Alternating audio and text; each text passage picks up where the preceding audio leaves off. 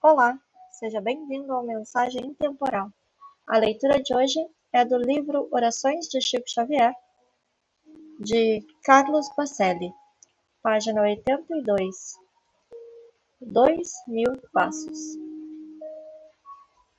Jesus nos pede a caminhada de dois mil passos.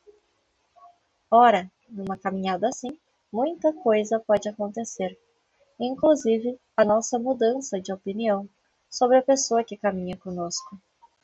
Convivendo com os outros, tendo semelhante oportunidade, aprendemos a enxergar as qualidades e não os defeitos que detectamos numa primeira análise, devido à nossa inclinação para enxergar nas pessoas os erros que trazemos em nós. Obrigada por ouvir até aqui. Tenha um excelente dia.